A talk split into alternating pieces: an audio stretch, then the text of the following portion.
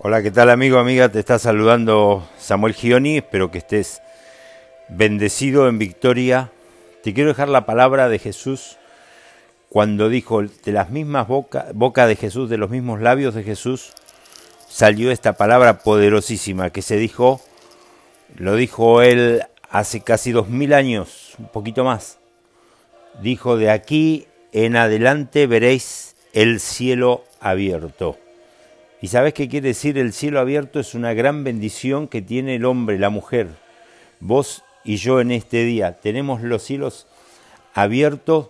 Eso quiere decir que pueden subir tus peticiones cuando presentás tus necesidades, tus problemas, se los presentás a Dios y Dios envía su respuesta, envía la solución a esos problemas que a diario se te presentan, tal vez más de uno, es importante que vos sepas que esta declaración tiene todavía poder, todavía tiene autoridad y que los cielos todavía están abiertos para vos y para mí, más allá de que parezca a veces que los cielos están cerrados cuando estás pidiendo algo y no recibís la respuesta, tenés que hacerlo en la seguridad de que desde ese momento los cielos se abrieron. Él dijo, de aquí en adelante veréis el cielo abierto.